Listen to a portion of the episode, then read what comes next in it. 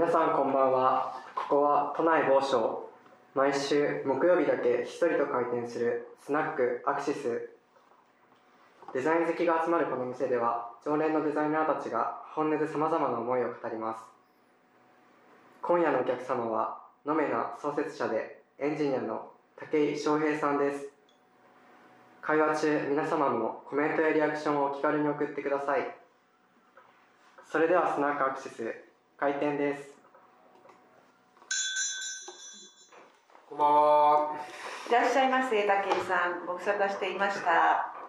まずは再会を祝して乾杯といきたいと思います。はい、乾杯はい、乾杯。乾杯はい、乾杯。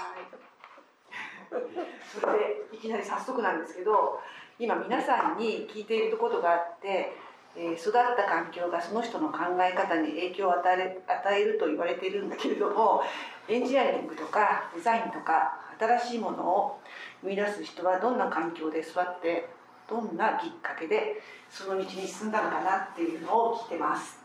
武井さんは岐阜のご出身だったと思うんですけど、はい。岐阜のどこですか？っていうはいはいはい。えっと、僕は岐阜県の各務原市っていうところの出身で、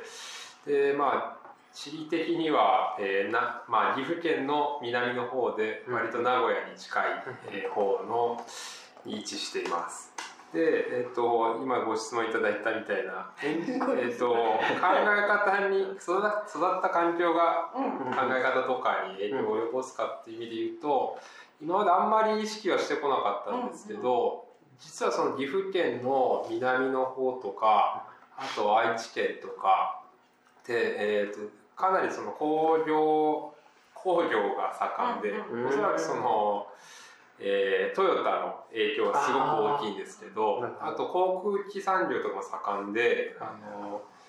えージブリのえっ、とえっ、と風風風あ風立ちぬ。風立ちぬ。であのゼロ戦がはいは最初に飛行試験飛行した飛行場とかも、は実はその各務原市にあったりするんいですよね。今航空自衛隊になってるんですあけど。そうなんだへそう。でそんなことでその結構その地元に帰ってみると、今になって思うと、うん。ものすごい工場とか、へえー加工屋さんとか、うん。えーまあ、そういういわゆる工業系の会社が多くて、え実際僕の父親もあそう。そういうそういう中の一つの、えーまあ、すごい小さな町工場のえー、そうなんですか？そうそうそうえ制御盤屋さんっていう呼ばれるところです。せ制御盤っていうのはまあ、コントロールをする人たちですよね、そのへー工場のラインとかのうん。自動制御をプログラムする、えーような職業を、えーまあ、父親がやっ家業としてやってて母親もそれを手伝っているって感じなのでなるほど。なるほどああ勤めてらっしゃったっていうかやってた。ってあのもともとあの、まあ、勤めてたんですけど、はい。そこを独立して、へー。はいそのあのやってるっていそう。なんあじゃあなんかものづくりに囲まれてる、あそうですね。もう考えてみればすごい昔から身の回りにそういう鉄工所とかがあって、えーそういう環境で育ってたんだなっていうのをうん感じました。へじゃあ帰ってくると工場に、まあ、入ると危ないのかもしれないけれどちっちゃい頃とか。そうですね。まあ大体工場に鍵が隠してある。んですよ職人さんと話すとかなんかそうよくあるまあ、そう、まあ、あマの従業員の方いなくて、父親と母親だけで、へー本当ちっちゃいところなんで、うんあのでもほんあのバイトみたいな感じであのハンダ付けしたりとか、へあの配線を作っあの線あの電線を作ったりとか、あそうへいうのをまあ割と小さい時からやってて。でそうですねそんな感じなのでで僕もそのそんな父親みたいになりたいとかってあんま考えたことはなかったんですけど、うん。振り返ってみると似たような仕事してんなっていうのなるほど。はい。なんか今でこそねなんかそういう教育って結構あったりとかするじゃないですかもう。うん。プログラあミングもそ。うですね。そうそうスティーブ教育みたそいうなそうなんかそれをなんかね失礼ですけどその時になんかやってるっていうのはすごい経験ですよね。で。父親も、まあ、電気技師って呼ばれる部類になったと思うんですけど、まあ、プログラマーでもあるんで、中小学校6年生の時に僕が覚えてるのは父親が C 言語っていう、まあ、プログラミングの本をは手渡されい。てえ「興味あるか?」って言って でそれでまあなんかや入門書みたいなものをその小6ぐらいで、まあ、今で言うと、まあ、結構小学校でプログラミングやったりするぐらいなんー、ですけどえ、え何年前ですかそれ。それが、えっと小6なので 12, 12歳とかですよね、はい。だからちょうど20あ違う違うちょうどじゃない。えっと25年ぐらい前。すごいですよ。25年は、すごいですね。うん聞いてますね。お父さんもすごいすぎる。まあ、割とそういうエンジはい。父親自身も多分エンジニアとしての、はい。まあ、自負を持ってたんだろうなとは思うんですね、だから、まあ、子供が興味あるんだったらそこを伸ばしてあげようと思ってくれてたんじゃないねですかね、じゃあそういうものを作ったりするようなことを結構ちっちゃいうちからあそうですね。そうですね。やっぱ父親のなんかものづくりスキルがすごい高高い今今思うとやっぱ高いなと思って、はい。はいでこう僕が高校生の時に、えーすごい感動したのはあの高校じゃない高専生の時ですね。高専生なんですけど、はい原付の免許を取って、はい。でちょっと原付に乗ってたんですけどチェーンチェーンあのメンテナンスを自分でしようとして、はいチェーンがを外すとかそういうのをしようとした時に、チェーンを外す器器具がないから、あこういうのってなんか持ってないとかって父親に聞いたら「いやそんなの作ればいいよ」っつって、えなんかそのまあ金属ちょっと加工してでネジを締めてパコンってそのチェーンのあの、まあ、かしめてる部分を外すみたいな部品を作ってくれてやばみたいな。えー、父親やばみたいなのをすごい。かっこいい。道具を作れるんだ。そうないものをそういうのを見てへあなんかこういう風になりたいなとは確かに思ってましたね今思い返すと。うん。えーそうなんだそういうのはご両親に言ったことはありますか？あーまあうん何回ぐらいは言ったと思うことある気がします。けどそんなに頻繁には言わないですね、うん、まあでもすごい尊敬はしてます今。でも、うん、すごい。うん。えでも小学校の時はでもそういうもう地元ではまあ家でそういうお父さんに教えてもらったりとかしながら作ったりとかでした小学生の時は。ね小学生の時になんかと特別だか面白いものを作ってたかっていうとそうでもないかなというのは。あります夏休みの宿題とかそういうの宿題っていうか工作？工作とかはなんかそんな大したものは作ってなくて、うん。ゲームとかはめっちゃやってましたね。なるほそどう。じゃあ外で遊ぶっていうよりかは割とゲームとかそうまあサッカー少年団とかに入ってたんですけど、うなんただまあそんなす得意じゃなかったので、まあゲームは大好きでしたね。へあでもサバイバルゲームとかはしてましたね中学生の時とか。サバイバルゲームってえ軽泥みたいなやつですか？え？軽泥的な軽泥まあそうですね軽泥みたいなまああのモデルガンっていうか電動銃持って BB 弾っていう、まあ、プラスチックの弾をババって撃って、えそれがいくつの時ですか？中学の時で生そうそれはなんかなんかそうと 当時はものすごいマニアックだったと思う、うん。あの本当にオタク少年で。ー、うんう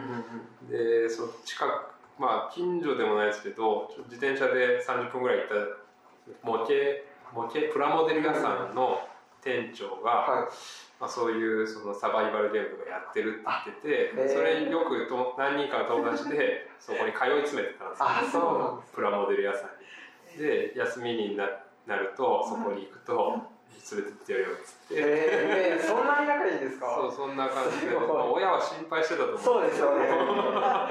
どっち行っちゃうんだろうね。まあ、そんな感じで当時はすごいサバゲーとかやってましたね。じゃあ中学の時は部活ではなくて、そういうもうああそうですね、中1の時はサッカー部に入ってあやっぱり継続て性サッカーはやってた。もちょっと向いてないなと思って、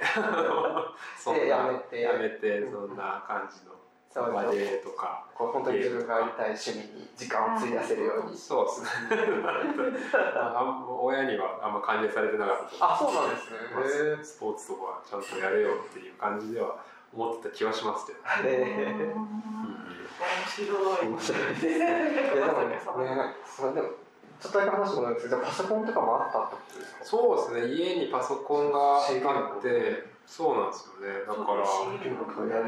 もう本当当時あのそうフロッピーディスクとか、はえー5.1インチフロッピーディスクってなんかでっかいやつとかを使ってそれにゲームとかが入ってたりして、それで遊んだりとかは、まあ、父親のパソコン借りてやってたりえはしましたね。そうかなプレステとかじゃなくてそういったこともそういうゲームとかもまあでもスーパーファミコンとかは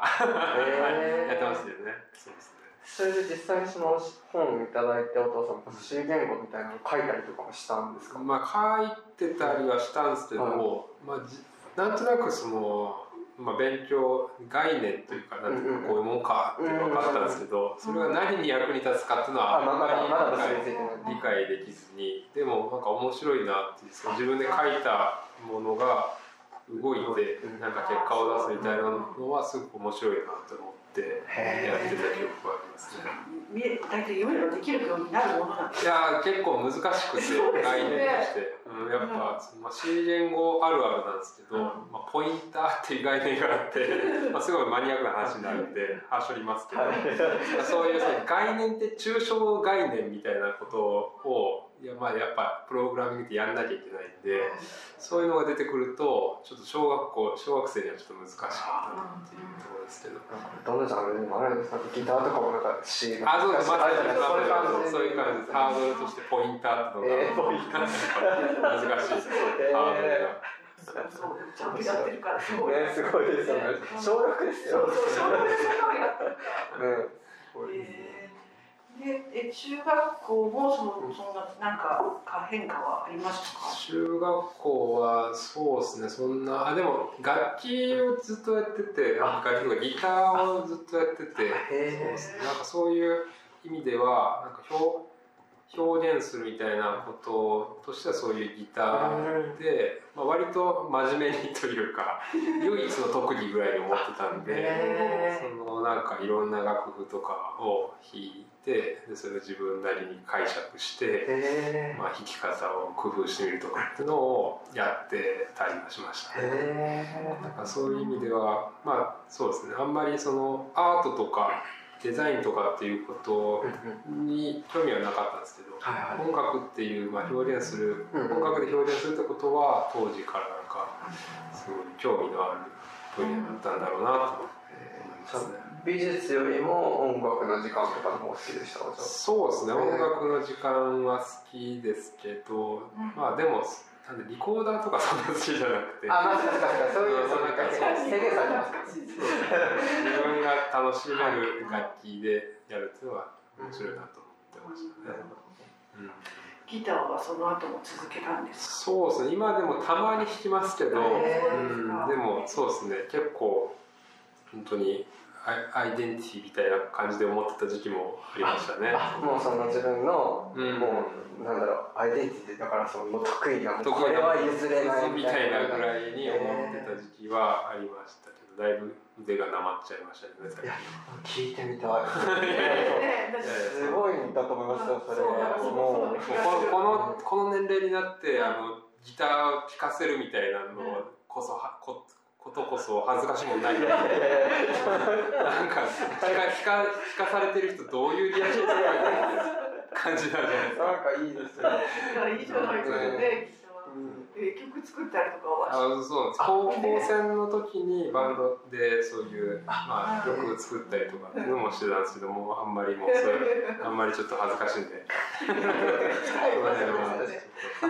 確かに高専って出たのでその高専にその中学の後は入学されたってと？そうですね。高専に入学して。それはなんかいろんな学校がある中でどうして高専？そうですね岐阜高専ってとこに行ったんですけど当時はえっ、と多分そのあんまりエンジニアリングに興味があるから高専に行ったっていう感じよりはちょっと変わった学校だなっていう印象があったんでなんか普通じゃない感じがちょっと魅力的に見えてで当時、ま、あの制服が、うんまあ、すごい中途半端なんですけどに高専の2年生までが制服着ててはい。3年生からは私服だったんですけど。へななんかそういうとことか土曜日が休みだったりとか、あそうかそういうなんかちょっと変わってるところがあって、はい。普通の高校じゃないなっていうので、うん。なんとなく行ったっていうのが、へ 割と、えー、あの理由。理由ですね。あんまり深い意味なくて。でも本当行ってよかったなと思いますね、でも難しいでしょ？その高専そうそうって構成難しいよね、うん、うんまあそうそんな簡単ではないかなとは思いますけど、うん。まあ、なんかトップ校ってわけでもないんで、うん、なんかいやいやそのすごいすごいですよね。絶対ね。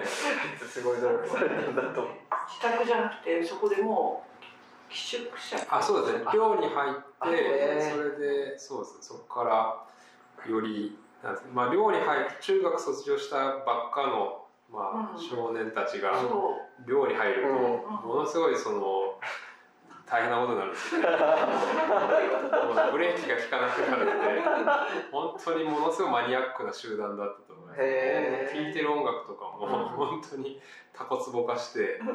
変な音楽ばっかり聴いてましたし。へあと中高専の時は吹奏楽部に入ってそうなんですそうそう。で僕は打楽器やってたんですけど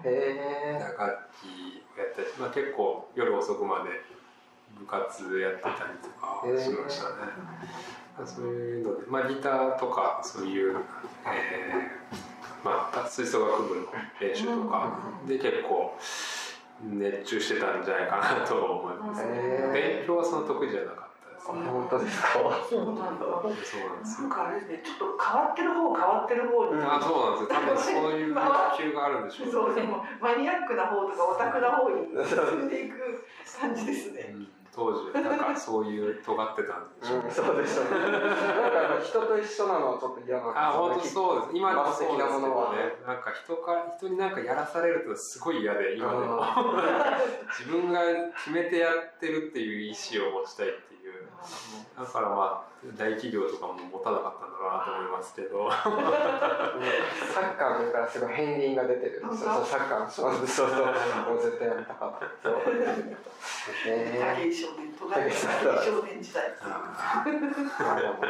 高専はね楽しそう。ですね。楽しかったですね。なんか高専の時のなんかすごい他に思い出とかって高専のタコツボな状態はそう。ですね高専はまあな言えないぐらい。そうですね。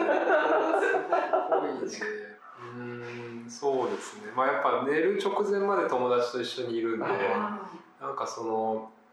うん、具体的なエピソードってわけじゃないんですけど、うんそういうずっと同じ,、うん同じ人たちとうんずっと同じような会話してて、えなんかそういうので、えーまあ、マニアックになってたなと思いますね。え うってもう遠いから寮じゃなくてみんな寮なんです。あえっと、遠い人が寮になってましたね。だから半分ぐらい寮に住んでてっていう感じ。うん。ホームシックとかならなかったんですか？あーまあなる時もあそうですねなる時当時なんかすごいこう言っていいのかわかんないですけどあのなんか呼び出しっていうシステムがあって呼び出し。あの1年生は、えー、せん寮の先輩のが10メートル以内に近づくと挨拶をしなきゃいけないっていうルールがあって 謎。「こんばんは」とか言って、えー、挨拶しなきゃいけない。今のリアルでしたね。当時のなんかいい感じ。感じの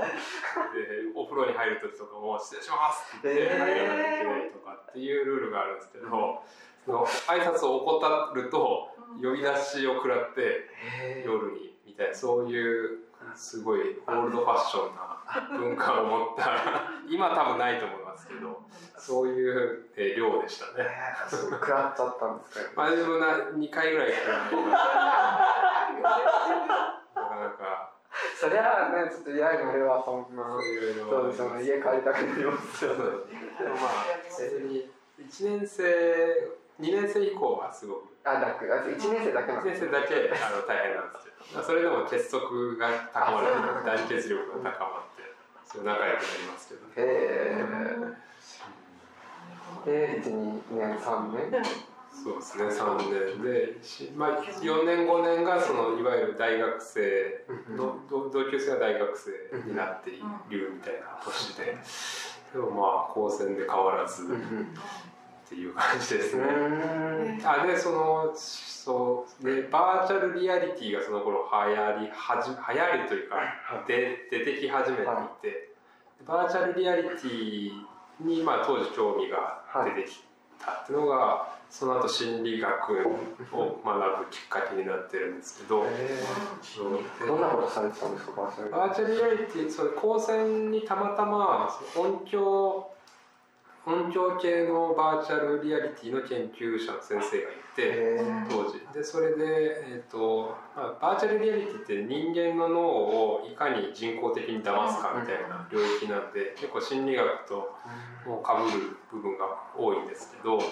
その時僕が研究してたのは、えー、と物が近づいてくるような印象を、えー音響でどうやって、えー。まあ再現で、うん。再えーと伝えられるか。うんでその、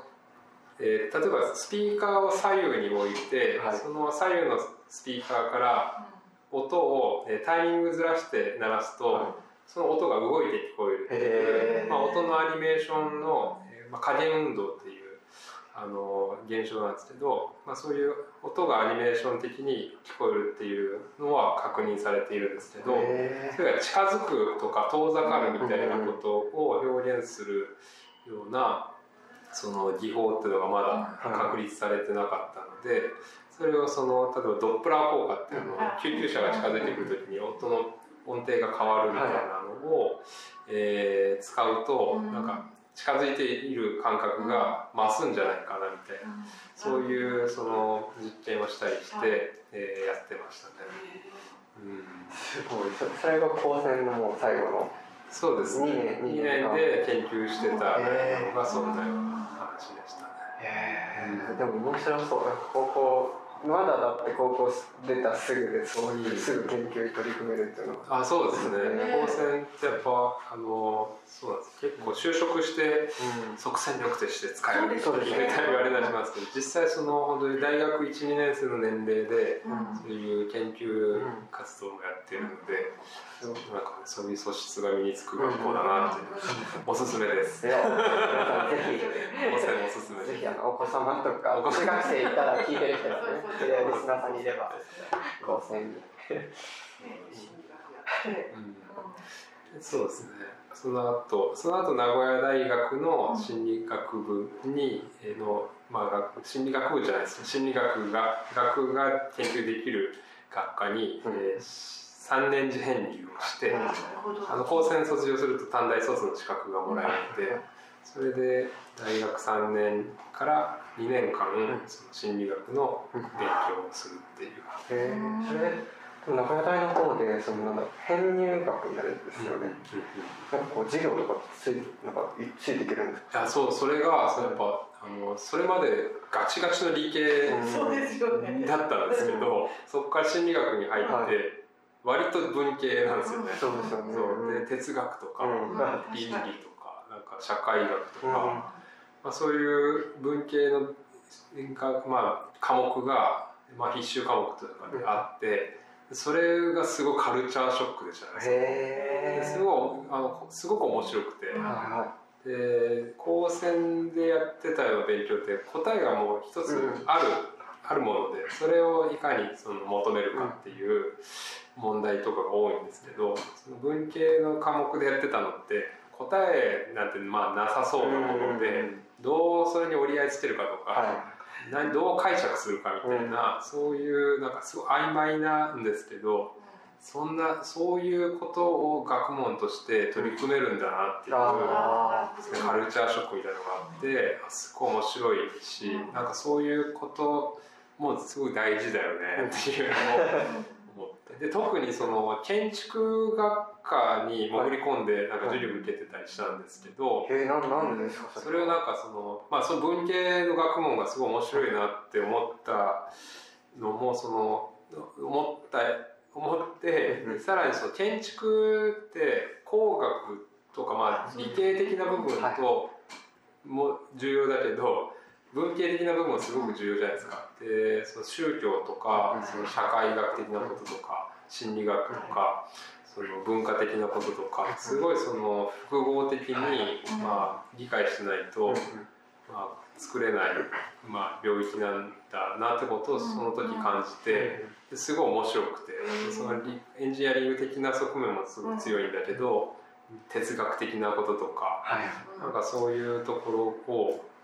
もういやすごいなんていうか深いなっていうのをえ感じてでそういうのが、まあ、20世紀の巨匠みたいな人たち、まあ、巨匠建築家とか、はい。こうすごいかっこいいなとかそのニース・ファンデル・ローエのその建築とかを授業で、まあ、取り扱ったりしてて。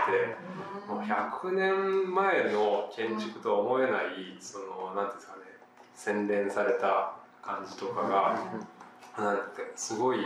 すごいなっていうふうに感じて、やっぱりそのデザインとかその建築に興味を持ち始めたのがそのぐらいの、ああそうかなそうですか。へえ面白いこれ。じゃあ結構建築なんか潜り込んであそれす。ごい潜り込んでましたね、へー。で後ろの方で調校してましたね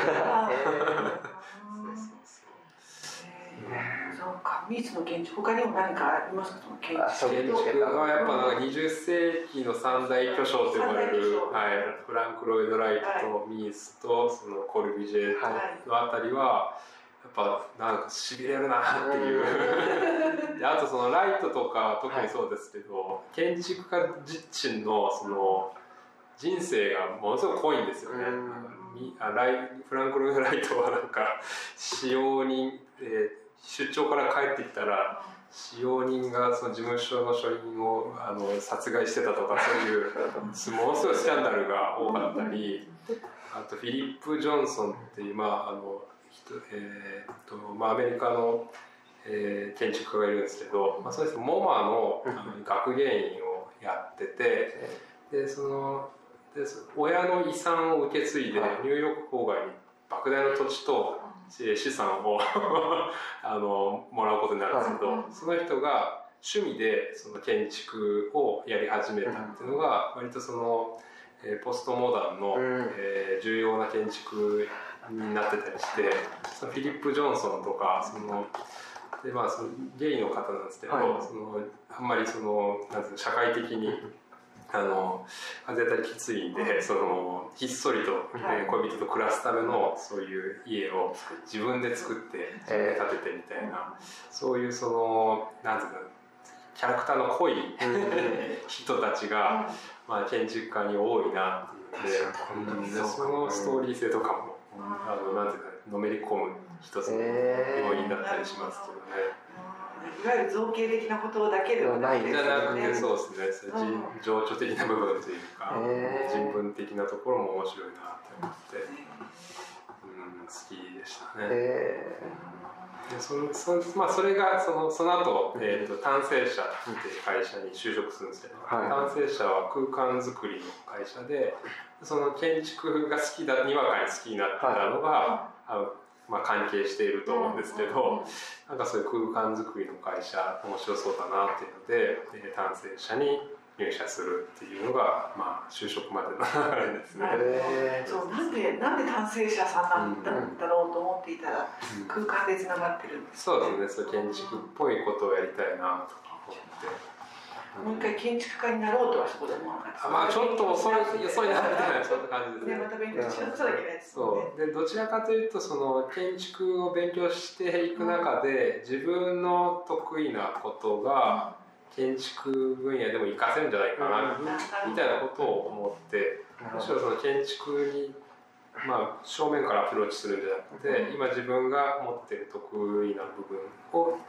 どでどうやって建築にアプローチできるかなっていうのをいう考え方があったかなと思いますね。うん。うん。他にも見てたものってあったりするんですか？会社あ会社会社は。聞いてるわけじゃないですけど。うん。いや結構お結構落ちたまあの単性者のライ ライバル会社の野村工事社は受けて、はいはい。えー落ちました、うんはい、割と一次試験とかで落ちあました。本当ですか？ちょっとね野村さん惜しかったですね。本当ねね取っとけば。ね生者さんのじゃなくてね。野村さんのってなってあと普通に理ここあでその文系就職いわゆる文系就職だったんですけど、はいはい。心は理系なんで一応 NTT とかそういうその理系のところも受けましたけど、へー。ことごとく落ちましたね。いや。そうそうでもきっと男性者さんだったんですよきっと。そうね。やっぱりそこに。いやすごく良かったし、まあ本当にいい人たちに恵まれたなと思いますけど、へー先輩方に。男性者さんではどういうあそうです、はい。そうです。どういう業務内容をされてたんですか？でさっきも言ったんです。けど文系就職だったんで、はい。営業職として 入社することになるんですけど、それって今までいろいろやられてたこととかも知ってはいるうんん、です知ってはいるんですけど、うん。今みたいになんていうんですかちゃんと特技があってあそれを生かすようなうんなんか文化じゃなまあ全国的にそうじゃなかったなっていう気はそのことごとくそういう理系的な就職先が落ちたっていうのも多分そういうことで、割と学歴で、うん。まあ、見てた時代なんじゃないかなと思うんですけど、まあ、それで一応その希望としてはこういう、まあ、工学の知識があるんでそれを生かした 仕事したいっていうのは社内で言ってたんですけど、まあ、でも3年、えーまあ、営業として働いてその時の経験はすごく生きています今、うん。その時営業やってなかったら多分今ちゃんと会社経営とかもできてないと思うんでその見積もりだをちゃんと出せるようになったとか。お金の管理ができるようになったとか、なるほど。あとそういうそのお客さんとのコミュニケーションが、まあ、ちゃんとできるとか、うんそういう社会人としての基礎的なところも含めて、えーその時営業をやってて本当に良かったなっていうのはすごく思います。なんかねよくそういうパターンってなんか結構くすぶっちゃう人って結構多いと思うんですよ、なんかもっとやりたいことあるのにみたいななん。で営業なんだみたいな。実際それは思ってました。あありました？ありました。でそのどっちかというとまあそういうその、まあ、営業としての仕事も、まあ、知らないことをいっぱい勉強できててうん。面白いなと思いつつ、もっとたくさんやりたいなって、うん。その設計みたいなこと、うん。デザインみたいなこともやりたいしそのものを自分の手で作るみたいなこともやりたいんだけどやっぱ大企業ってそういうその。えー専門特化した仕事を、えーまあ、繰り返しやることで、うん。そのまあ、効率を高めていく部分があって、慣れないことはやんない方がいいっていう考え方がやっぱ強いので、まあ、本当僕の思いとしては1から10までなんかできるようになりたいなって思うんですけど、うん、それがやっぱできないので、まあ、営業職が嫌というよりはそのまあなんですかねその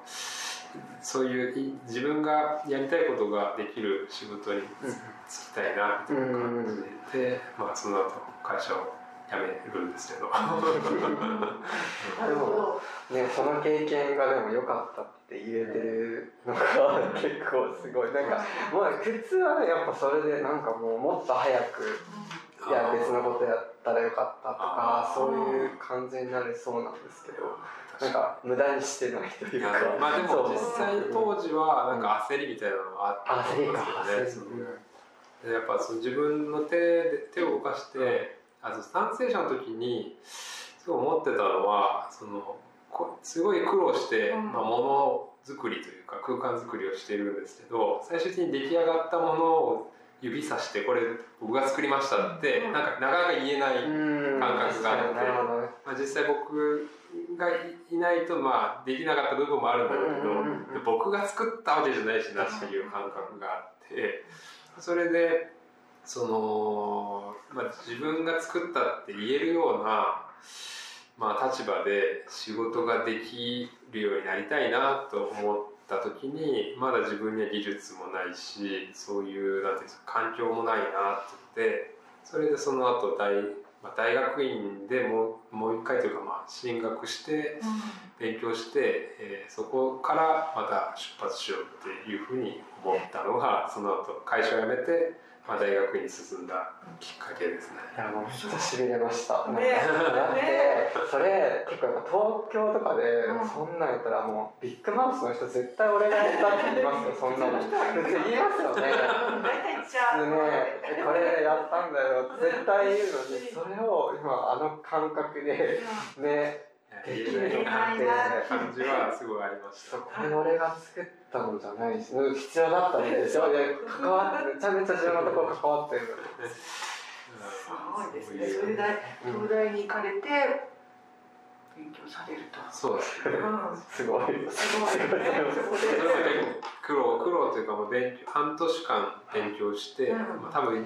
自分の人生で一番勉強した時期ですああそうですか。そうで必死に勉強してでうん。大学院受験してで大学院に大学に入れたっていうので、えまあ、そこでやっぱその時の焦りがやっぱ多分あってそのまあやなんですかねすごく回り道しているんじゃないかっていう感覚があったりそのそもそも心理学をや、まあ、工学を勉強して心理学をやって、うんその後営業職ってうんもう全然芯が通ってないじゃん。まあ並べるとそう自分で思ってて本当なんかフラフラしてんなって自分で思ってたんですよね。でこれをなんかどうにかせねばっていう焦りがすごくあって、まあ、どうにかするにはなんかいい大学でも入んないと潰し期間だって思って。それでまあ頑張って勉強したっていうのは一つあるありますね。ね。いやね私でそんな入れないんですねがそんなそれは入ってからがやっぱ重要で、うん。その入ってからもそのなんかちゃんとそこで実を結ぶようなことをしなきゃっていうのですごく、まあ、頑張ってましたね。多分その大学の受験勉強をし始めてうん。大学院を卒業するまでがかなりそのなんですか今の今に至る助走というかうん。加速をしてた時時期でそこからなんか人生が全く変わった感じがしますスピード感が全然違う。んですよ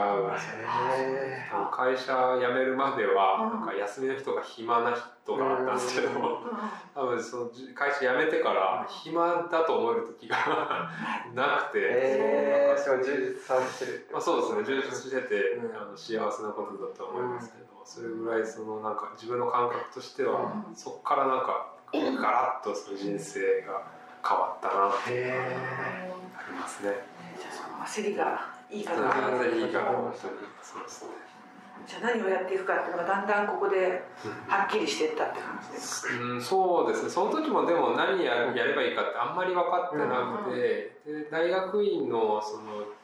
入学試験を受ける時に、はいその研究計画を出さなきゃいけないんですね。で君は何をしに大学に来るんだっていうのを面接でその問われるんですけど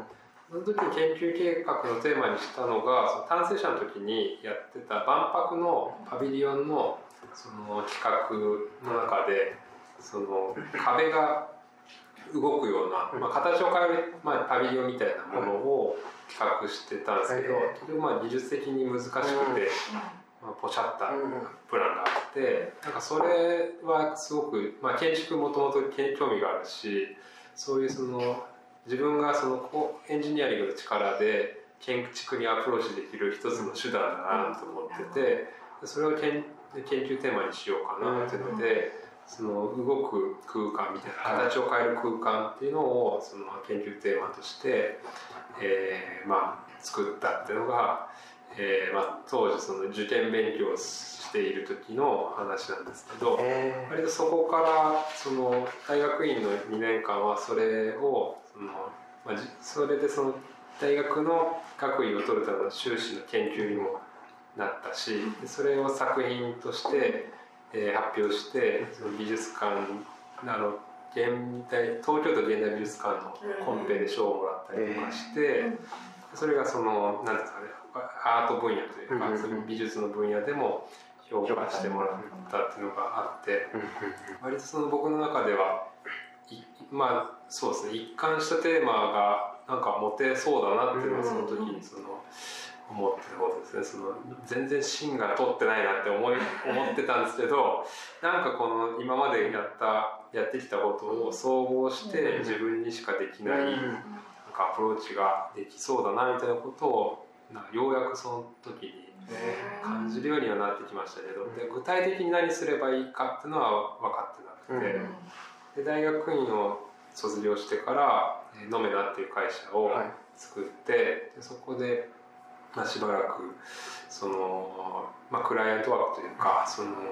まあ、当時最初はその単成者の先輩からなんか仕事をもらったりとか、あと広告代理店の知り合いから広告の系の仕事をもらったりとかっていうのが結構まあ今でもあのそういう仕事いっぱいやらせてもらってますけどすごいこういう関係すごい恵まれてらあそうっしゃるといや本当ねにいい先輩方に恵まれているなとは。いやそのお人柄もあると思いますもちろん絶対うん。でも本当にその当時もともと僕営業だった人間がなんか変なことやり始めて、ちょっと東大行ったのもよくわかんないけどよくわかんない仕事を始めたなっていうのでそこに頼んでくれた人たちも、まあ、ありがたいなと思います。けど、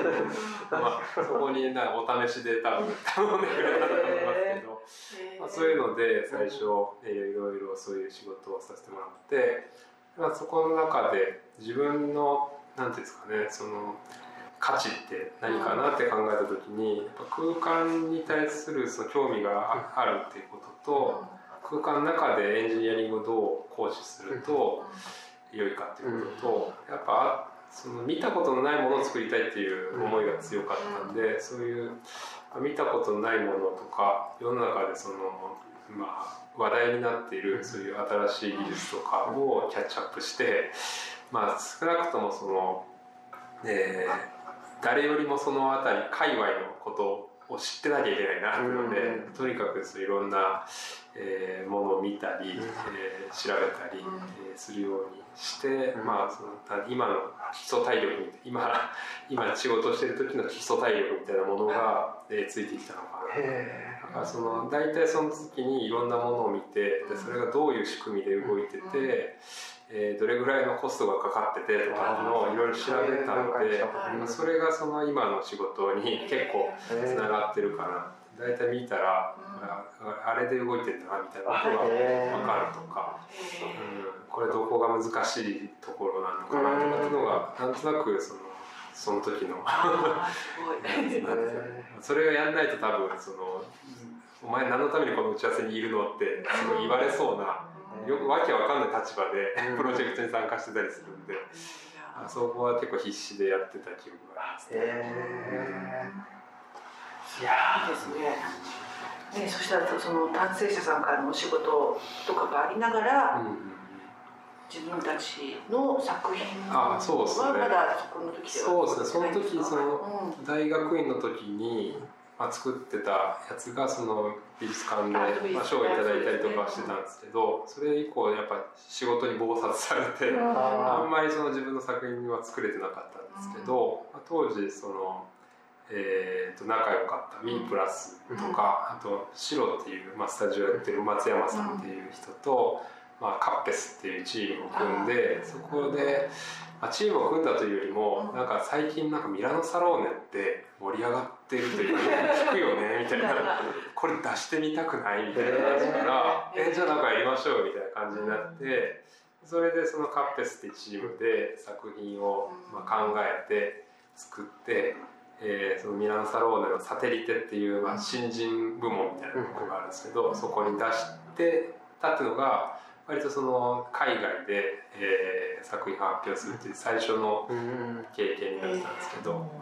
それが結構まああの反響が大きくて。はその後パリのメゾン・エ・オブジェっていう、はい。まあ、同じくデザイン系のその日本一の招待展示をしてもらったいりえとか、まあ、その中でその、えーわ割と同同世代の、うん。えー、よいの小野さんとか、タクトプロジェクトとか、はえーまあ、そういう同世代のデザイナーとかクリエイターの人と出会って、うん。まあ、その交流を深めてその後その方たちとのコラボレーションにもつながっている、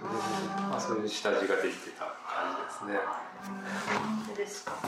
あそうですね。そのカッペスとか、はいそうですね。結構その時期に本当にデザイナーさんとのつながりがバーって増えたような。そうですね、そんなので。で特に、まあ、あと僕はあのプロフェッションというか得得意得意な部分がエンジニアリングなんで、うんそのデザイナー同士ってあんま喋んないですよね。ああ、そうですね。そうそうそうなんか意識しちゃって。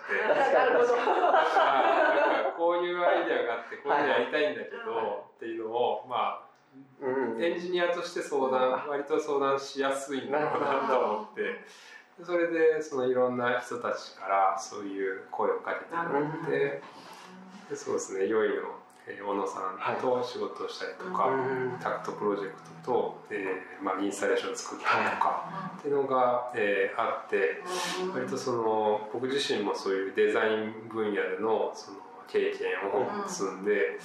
あの感性を深めていくというか、うん。まあ、すごい勉強するつもりでそういうお手伝いさせてもらってましたね。今でもそうですけど、そうですか。うん。ね、でもきっとデザイナーさんたちはまだこう具体化してない段階で、うん。なんとなくこんな感じなんだけどっていうので きっともう相談に来られるんですよね、きっと。そうですね、うん。まあ、そういうのがあって、まあ、実際当時は当時とかやり始めた時にはあんまり意識しなかったですけど、そういうふわっと、えーまあ、仕様が固まってない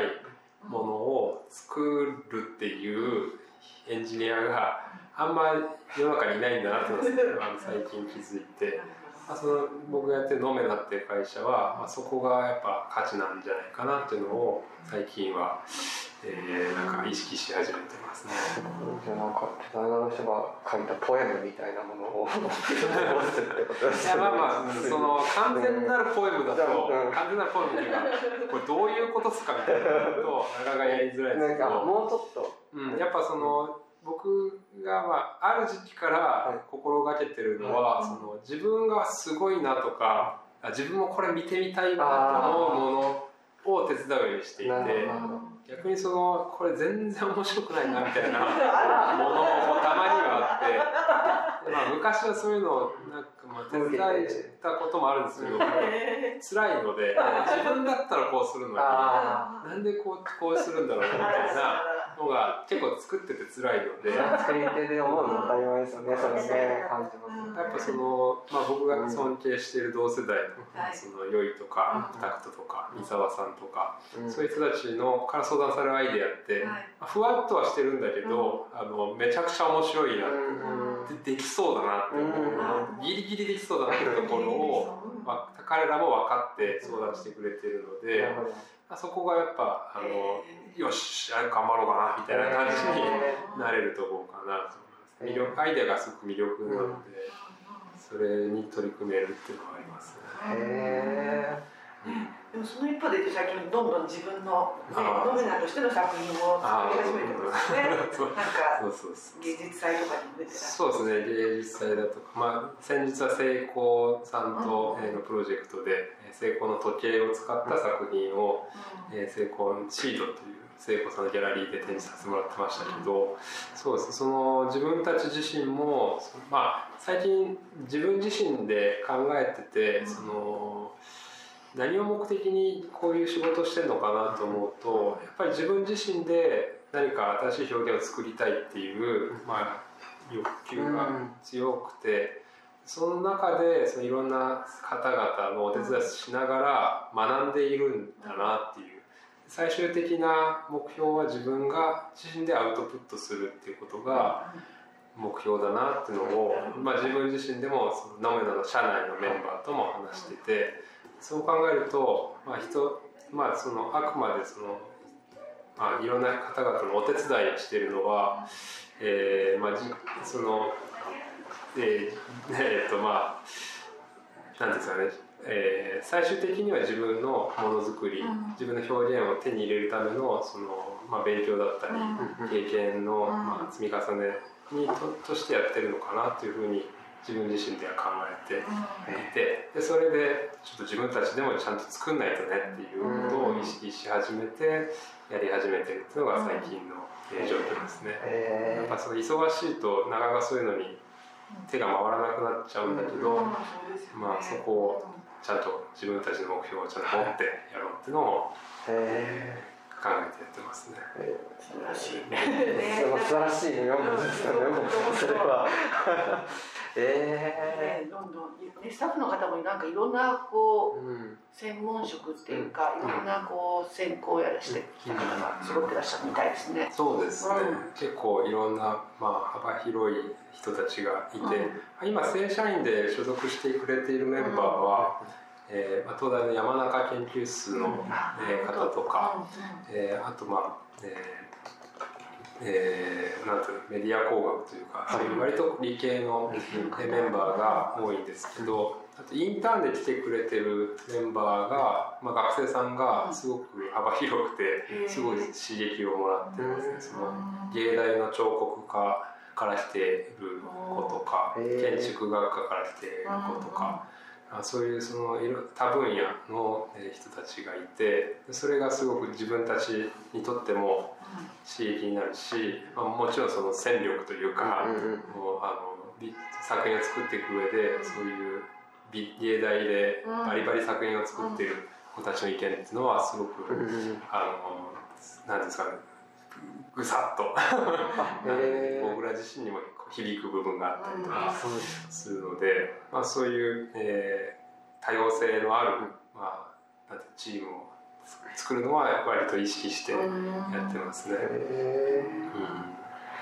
ちょっと全然違うんだけど一個聞きたいことがあってあ はい。あの休日はどうしてますかっていう。さっきなんかもう全然あなんかもう休みもないぐらいあいろいろ考えてるってうん。言われたけど。とはいえねなんか別に何もしなくてもいい日がそれ言われるとあの家族にすごい申し訳ないですけど 一応子供が2人いるんですけど、はい。まあ、できる限り家族で過ごしたいと思ってるんですけど、はい。なかなか、まあ、そんなにあの そう残業の時間じゃなかったですけどなかなかその十分には取れてないんですけど。まあ、でもその時間が空いた時に家族で過ごすのはだけやってるんですけど、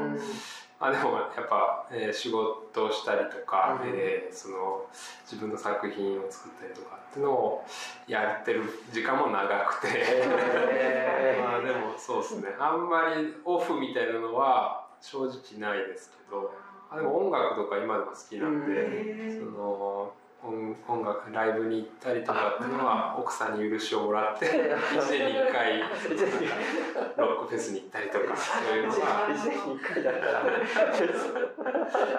神様だって許してくれますよそんなの。でまあそうですね。そんな感じで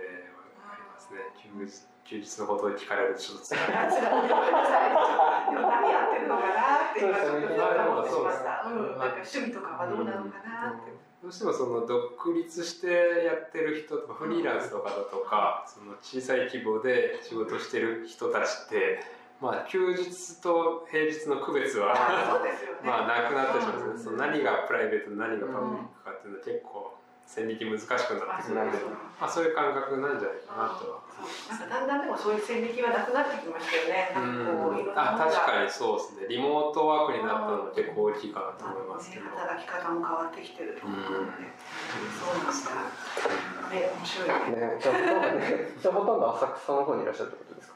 いやあの自宅は自宅は初台のあたりにあるんで、はいはい。初台の初台と浅草のどっちかにいますね。なんか浅草はなんかねよく行かれるご飯屋さんとかってあったりするんですか？あーいやもうそうですね。浅草は本当に美味しいご飯が多くて、はい。でまあ、すごいあのローカルトークですけど、はいぜひぜひ。の会社のすぐ近くにあるマデイっていうカフェがあるんですけどまあ、すごいあの知る人ぞ知るみたいな感じのこじんまりとしたカフェなんですけどあそこがマデイってなんか東北の言葉で丁寧っていう言葉らしいんですけど方言らしいんですけど本当にそのなんか丁寧なご飯作りをされていてもう本当にあの心が休まる。いいですね、そういうところがそうそうそう。定食すごいあ定食ねうん。いやリスナーの皆さんぜひ浅草に行ったら浅草マデイそうでもそう野村さんはギャラリーもやってるので、うん。あのねあのそこもなんかそうですね。さっきもちょっと聞いたんですけどまあなんでギャラリーやったんですか？っていうのをもう一回ちょっと教えてもらってもいいですか、ああ。うん。そうですね。ギャラリーに関しては、うん。まあそんなになんていうんですか？なえっ、と確固たる意思を持って始めたわけじゃないんですけど、その大きな、まあ、浅草のビルを2年前に借りようっていう決意をした時に、まあ、そのせっかく大きい空間で多分ほっといたら物でいっぱいになっちゃうんですよね、うん。そのまあ、大きいとはいえ、うん。まあ、そのななかなかそのものづくりって